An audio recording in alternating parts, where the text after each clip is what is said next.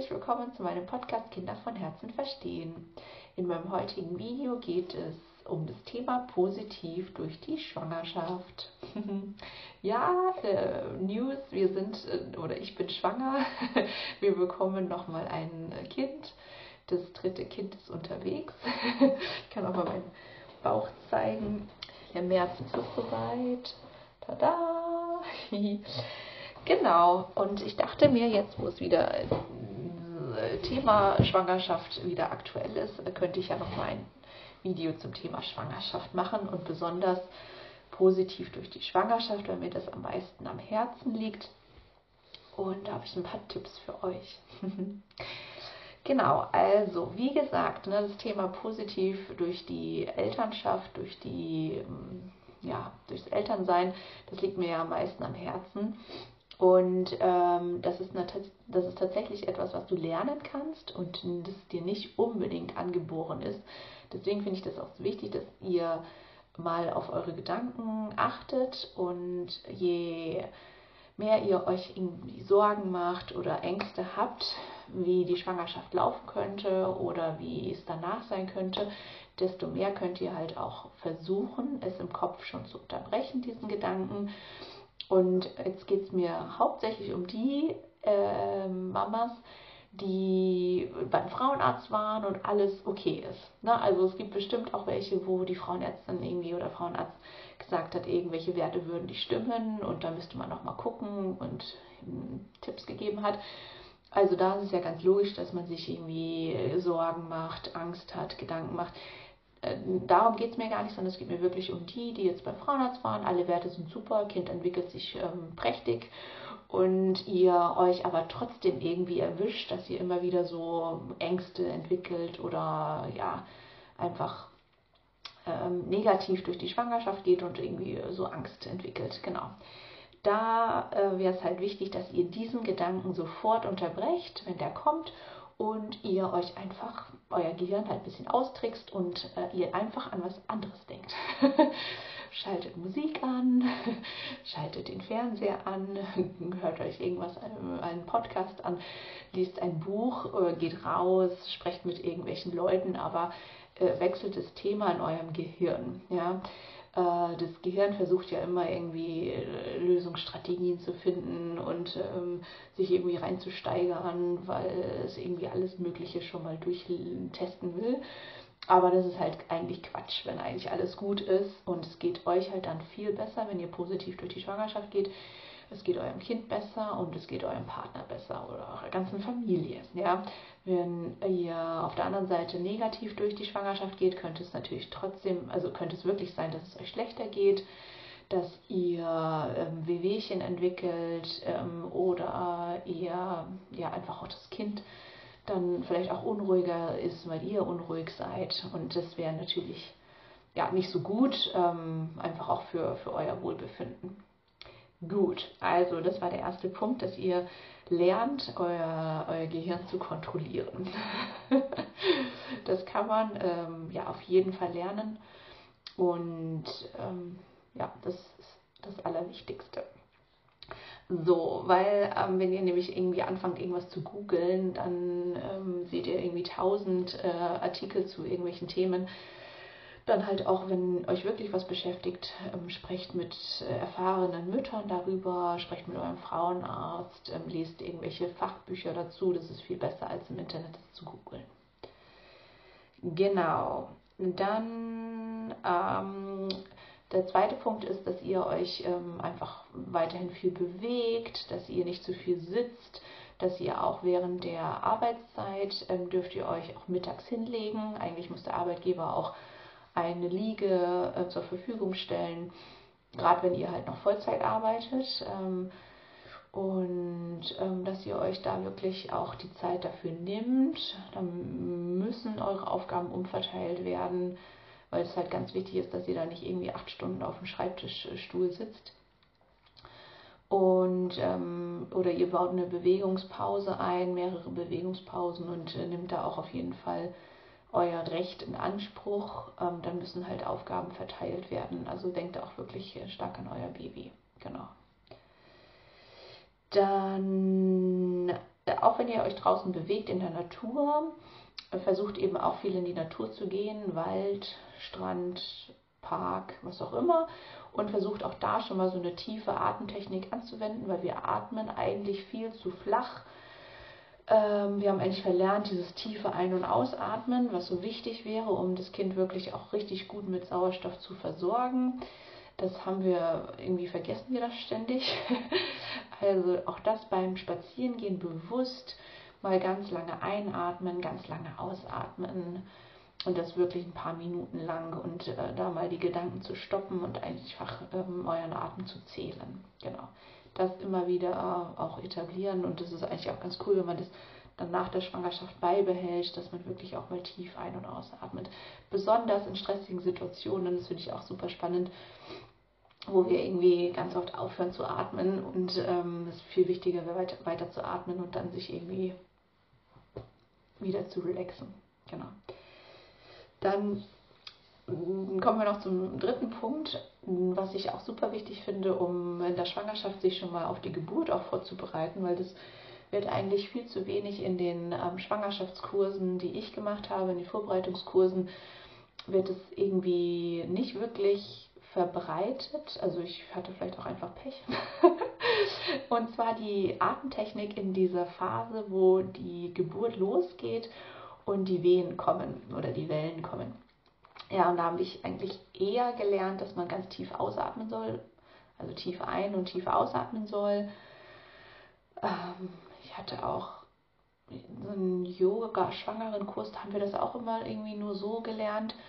Und mir wurde gar nicht beigebracht, dass man eigentlich möglichst ähm, versuchen soll, nicht den Brustkorb zu heben, wenn die Wehe oder wenn die Welle kommt, sondern ganz tief in den Bauch zu atmen, weil du, wenn du das, den, den Brustkorb hebst, dann erhöht sich das Zwerchfell und eigentlich arbeitest du dann komplett gegen die Wehe oder gegen die Welle, weil eigentlich drückt die das Zwerchfell runter und das Kind wird runtergedrückt und ähm, wenn du jetzt aber tief einatmest, dann, dann ist es nicht mehr, äh, das, das passt nicht zusammen. Ja?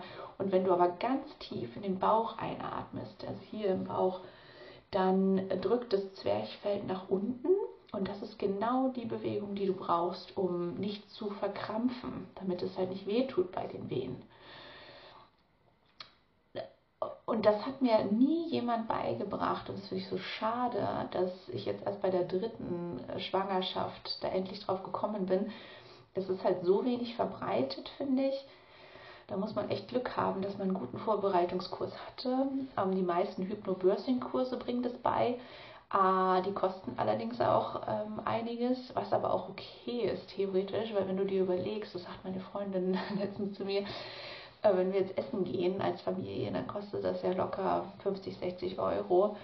Und wenn du dir überlegst, so ein Geburtsvorbereitungs-, also so ein Hypnobirthing-Kurs kostet vielleicht, sagen wir, 300 Euro.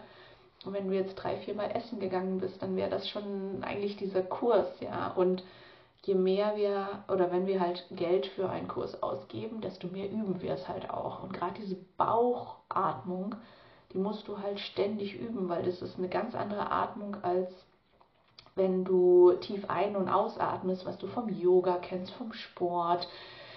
So eine ganz normale Beruhigungsatmung, das, das kennen wir, aber diese tiefe Bauchatmung, ohne dass der Brustkorb sich hebt, das muss man tatsächlich trainieren. Und wenn du das nicht vorher machst, dann stehst du in der Geburt und ähm, ja, weißt eigentlich gar nicht, wie du richtig reagieren sollst, ohne zu verkrampfen.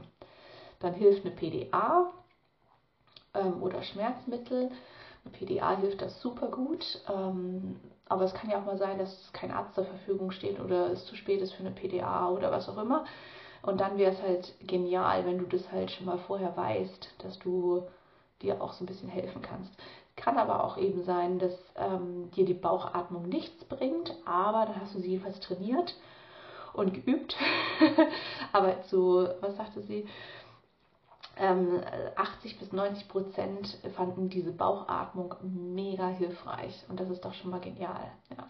Also das möchte ich auf jeden Fall verbreiten, dass man ähm, sich informiert, dass man entweder ein Buch kauft oder auch einen Kurs bucht, dass du halt darauf vorbereitet bist, auf ähm, dieses wichtige Ereignis und jetzt nicht einfach nur rangehst und sagst, ach, es wird schon irgendwie klappen oder es wird wahrscheinlich so ähnlich wie bei meiner Mutter sein oder wie auch immer, sondern dass du wirklich dafür trainieren kannst. genau, also es wird alles super gut in so einem Kurs erklärt und auch nochmal diese, ja, die Austreibungsphase dann, auch da gibt es eben spezielle Atemtechniken. Du kannst auch zwischendurch mal hecheln bei einer Wehe, dann ähm, tut es auch fast gar nicht, also gar nicht weh. Ähm, ich durfte nur bei der zweiten Geburt nicht die ganze Zeit hecheln bei jeder Wehe, weil dann tatsächlich die, ähm, die Sauerstoffversorgung fürs Kind nicht so gut ist, weil wenn du so, so ganz flach atmest, dann atmest du halt nicht genug Sauerstoff ein. Ne? Das darf man halt genau gerade am Ende, ähm, bevor das, diese Austreibungsphase losgeht, darfst du hecheln, bei zwei, zwei Wehen ungefähr, aber eben nicht bei jeder Wehe. So. Und ähm, aber auch dieses Hecheln, das hebt halt überhaupt nicht das Zwerchfell, weil das so ganz flach ist. Und da habe ich schon gemerkt, das ist eigentlich genial. Ja, das tat überhaupt nicht weh. Aber jetzt mit der Bauchatmung ähm, habe ich ja eine andere Technik. aber genau, also es ist super wichtig, dass du dich darauf ähm, ja, damit beschäftigst in deiner Schwangerschaft. Am besten schon ab der ja, 20. Woche, 25. Woche trainiere das jeden Tag. Sei es beim Autofahren kannst du diese Bauchatmung üben. Du kannst beim Buchlesen, beim, ähm, also nicht vorlesen, sondern wenn du selbst ein Buch liest. Äh, du kannst beim Spazierengehen üben, also überall. Genau. Tief ein in den Bauch, durch die Nase, so weit es geht. Und ganz schnell durch den Bauch aus und dann geht es wieder los. Wieder tief einatmen. Okay, also eins der wichtigen Themen. Dann äh, zum Thema Übelkeit, wenn dir schlecht ist in der Schwangerschaft, möglichst gleich, wenn du aufstehst, sofort was essen ähm, und auch alle zwei bis drei Stunden wirklich was essen, Kleinigkeiten oder auch ähm, ja, viel essen. Aber Hauptsache, dass du halt ähm, nicht so, nicht alle vier Stunden nur was isst, weil dann ähm, kann dir halt wirklich richtig, richtig übel werden und dann kann es halt auch sein, dass du gar nicht mehr weißt, was du überhaupt essen könntest, weil dir einfach so schlecht ist. Genau, es gibt anscheinend auch Medikamente dagegen. Ähm, darauf bin ich irgendwie nicht so richtig gekommen bei der zweiten Schwangerschaft. Jetzt bei der dritten ging es eigentlich ganz okay mit dem, dass ich halt schnell oder früh was gegessen habe. Aber ähm, genau, also informier dich bei deinem Arzt, wenn dir wirklich viel übel ist dann gibt es da auch anscheinend Medikamente. Genau. Dann äh, versuch dich möglichst gesund zu ernähren. Wenn du dich jetzt auch mal ungesund ernährst, pack trotzdem was Gesundes irgendwie noch dazu, sodass das ausgeglichen ist und versuch ähm, ja auch Süßigkeiten so ein bisschen einzuschränken, aber versuch auch eben nicht zu streng mit dir zu sein, weil gerade auch die Schwangerschaft und alles drumherum natürlich auch einfach so ein bisschen Kräfte zehrt, dass du da auch einfach ein bisschen mehr Energie brauchst. Und wenn dann eben du auch mal Schokolade brauchst, dann ist das so. Genau, du kannst immer wieder ähm, mal versuchen, weniger zu essen, aber ich würde da auch jetzt nicht zu streng mit dir selber sein. Genau. Dann, um so ein bisschen so diesen Druck rauszunehmen, dass du irgendwie alles neu für das Kind kaufen musst, ähm, überleg auch, ob ihr nicht einiges gebraucht kaufen könnt. Es gibt ja so extrem viel gebraucht auf dem Markt, dass du da irre viel Geld sparen kannst. Und ähm, wir haben echt, sind da super gut mit allen drei äh, Kindern oder allen, ja, bei, bei allen drei Kindern haben wir immer wieder viel gebraucht gekauft und wieder verkauft, einfach weil wir Platz brauchten und ich gar nicht alles immer wieder aufbewahren konnte. Und es macht halt Spaß, wenn du einfach äh, Dinge ja nicht so teuer kaufen musst und auch wieder Leuten äh, Sachen abnehmen kannst, die, die die Sachen dann eben nicht mehr brauchen. Und wenn du alles, du kannst ja alles Mögliche waschen, also selbst ein Kinderwagen, äh, wenn da jetzt schon ein Kind drin gelegen hat, äh, das kannst du ja alles waschen. Also es ist ja wirklich ähm, absolut okay, sowas ähm, öfter zu benutzen als jetzt nur für ein Kind. Genau, dann schau auch, ob du einen Kinderwagen für drinnen besorgen kannst, anstatt zum Stubenwagen. Weil ein Stubenwagen ist meistens sehr sperrig, sehr groß und auch sehr hell. Und die Kinder, je ähm, älter die halt werden mit den Monaten, sind halt empfindlich für so Licht auch. Ähm, deswegen ist so ein Kinderwagen eigentlich echt super cool, besonders ein zweiter Kinderwagen, der drin sein kann, der oder auf dem Balkon, ähm, wo die Räder nicht so dreckig sind. Also du hast einen für draußen, für Matschwetter oder für Wald- und Wiesenwege und einen für drin.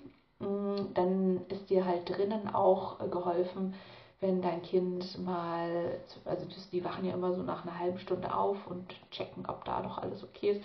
Und wenn du da halt dann schnell den Kinderwagen vor und zurück schiebst, dann schlafen die halt ganz schnell weiter meistens.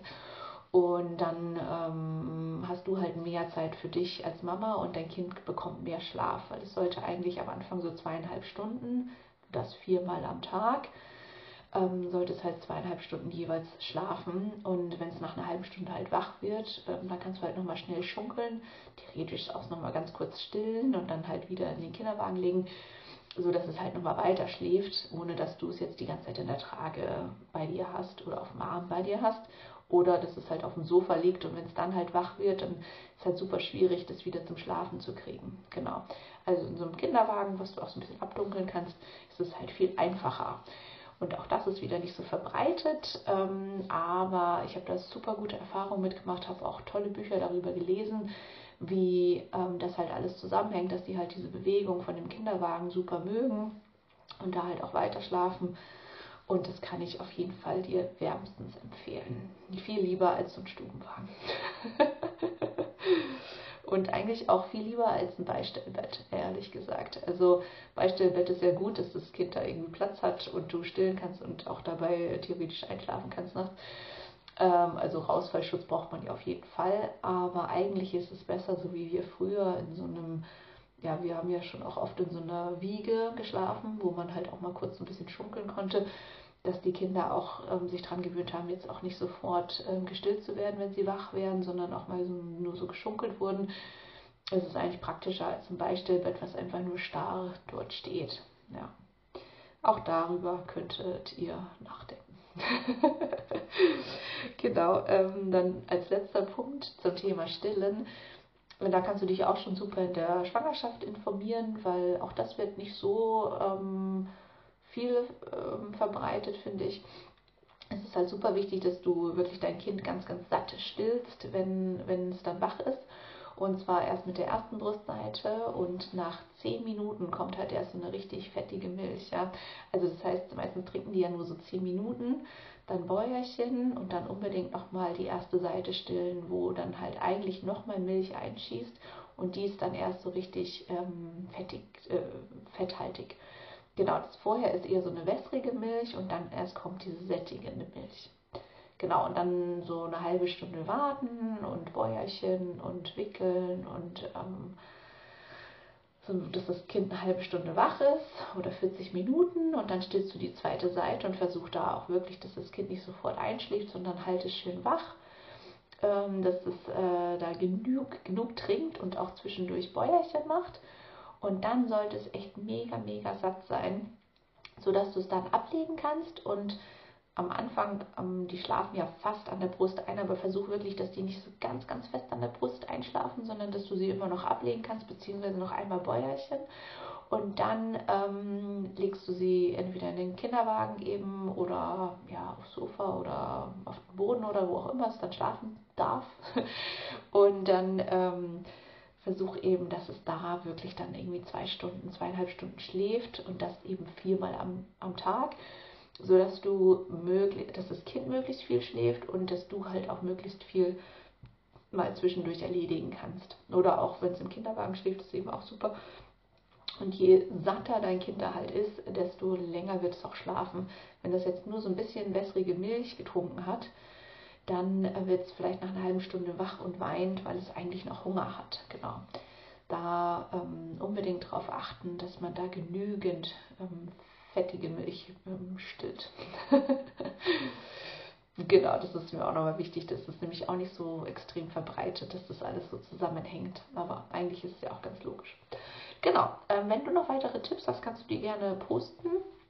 Wie gesagt, also versuch so positiv wie möglich durch die ganze Schwangerschaft zu gehen. Versuch deine Gedanken zu kontrollieren versuch ähm, negative Gedanken zu stoppen. Hm, Gerade wenn es jetzt einfach nur so Gedanken sind, wie furchtbar das irgendwie, was alles passieren könnte in der Schwangerschaft oder was alles am Anfang passieren könnte und es aber gar keinen Grund dafür gibt, dann ähm, stopp das auf jeden Fall sofort und denk an, an etwas Positiveres, dass du halt ja, deine Energie sparst. Die brauchst du auf jeden Fall für andere Dinge. So, dann ähm, genau, post super gerne, wenn du noch andere Tipps hast. Gib mir gerne einen Daumen nach oben und ähm, schick auch gerne das Video weiter an andere Mamas, die gerade schwanger sind, dass das alles ein bisschen verbreitet wird. Gut, dann erstmal. Ciao.